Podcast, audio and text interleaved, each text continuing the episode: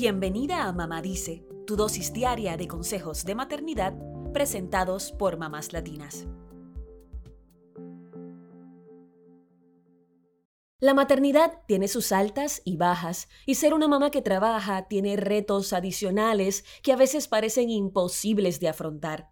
Sentimos que debemos hacer malabares para cumplir con nuestros hijos, el trabajo y el hogar, pero es importante que sepas que no estás sola en este sentimiento. De acuerdo con un artículo del Harvard Business Review, en Estados Unidos hay más de 50 millones de personas lidiando con el estrés de criar hijos y trabajar a la vez. A veces se siente como un tabú hablar sobre el cansancio que podemos sentir como madres, e incluso tenemos miedo de ser tachadas de quejonas y hasta de inconformes. Y lo peor es que quizá la situación no mejore en al menos 18 años y a veces más. Entonces, ¿cómo podemos lidiar con este problema? Bueno, una clave fundamental para lograr un balance es la organización. Por eso, hoy hablamos de trucos para que las mamás que tienen un empleo organicen su vida en casa, con sus hijos y con su pareja. Cuando hablamos de organización, no solo nos referimos a tener una casa limpia y ordenada. Hablamos de buscar la forma de estructurar cada día de manera que sea más fácil manejar las responsabilidades para que logres tus metas. Y esto, sin dudas, te podría ayudar a aliviar el estrés. Comencemos con algunos trucos para organizar tu hogar. Una buena idea es levantarte temprano, antes de que tus hijos despierten. Aunque pueda parecer agotador, esto te permitirá darte tiempo para calmarte y concentrarte. Incluso puede ser el momento en el que organizas tu día de trabajo antes de salir de casa. Si bien es complicado mantener la casa ordenada cuando trabajamos, ya sea fuera o desde casa, Recuerda que la organización en el hogar puede ser buena para tu salud mental. Es una forma de obtener una sensación de control mientras calmas tu mente.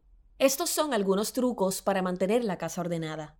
Número 1. Organiza un espacio a la vez. A veces tenemos el afán de limpiarlo todo al mismo tiempo. Sin embargo, es mejor enfocarnos en un espacio a la vez. Esto te ayudará a limpiar más a fondo y a no terminar agotada. Y aunque te tome más tiempo terminar de limpiar toda la casa, cada habitación podría durar más tiempo limpia. Número 2. Toma nota de lo que tu familia necesita y de lo que ya no usa. A medida que limpias cada habitación, es importante notar las cosas que hacen falta en casa y las que sobran. Es el momento oportuno de liberarte de eso que está de más. Número 3. Si te sientes muy abrumada, tómate un descanso. Quizá no limpias tu casa a profundidad muy a menudo, así que cuando lo haces puede ser agotador. Lo mejor es que te tomes descansos y despejes tu mente con un paseo. Ahora pasemos a los trucos para organizarnos con nuestros hijos. Aunque amamos a nuestros pequeños con todas nuestras fuerzas, puede resultar abrumador manejar todas sus actividades sumadas a las tuyas. Comer saludable, ejercitarse, meditar y tomar momentos a solas son buenas formas de lidiar con el estrés, pero muchas veces esperamos a estar demasiado estresadas para ponerlas en práctica, por lo que no nos funcionan. Lo mejor es que tengas formas de aliviar el estrés todos los días, incluso en los días en los que no te sientas tan abrumada. En asuntos más prácticos, puedes usar un calendario como el de Google Calendar para organizar las actividades de todos los miembros de la familia.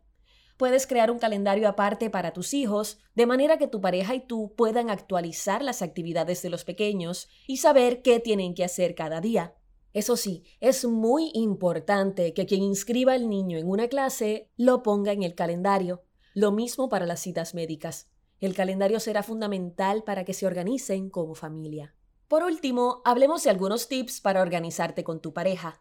Aunque suene poco romántico pensar en cómo organizarte en tu matrimonio o en tu relación, la verdad es que dejando de lado temas mayores como el dinero y la seguridad física, emocional y mental, se puede reducir el estrés entre dos adultos si ambos saben cuáles son sus responsabilidades y obligaciones. La forma en que organizas tu relación depende de ti. Pero para algunas personas esto significa programar cosas como citas e incluso el sexo. Sí, esto te puede sonar raro y hasta extremo, pero te sorprendería saber cuántas parejas no tienen intimidad por agotamiento y por falta de tiempo. Pero este no es el caso en todas las parejas. Puede ser que solo necesiten hablar sobre las responsabilidades de cada uno y el agotamiento que puedan estar enfrentando, y discutir un plan para que ambos estén en sintonía. En otros casos, puede ser algo completamente distinto. Haz lo que necesites para que tu relación también tenga el balance que requiere y que funciona para todos. Recuerda que para amar a otros nos debemos amar a nosotras mismas y organizar tu vida podría ayudarte a empezar a mostrar ese amor propio. Así que este quizás es el mejor lugar para comenzar. Eso es todo por hoy. Acompáñanos mañana con más consejitos aquí en Mamá Dice y síguenos en mamáslatinas.com, Mamás Latinas en Instagram y Facebook y Mamás Latinas USA en Twitter.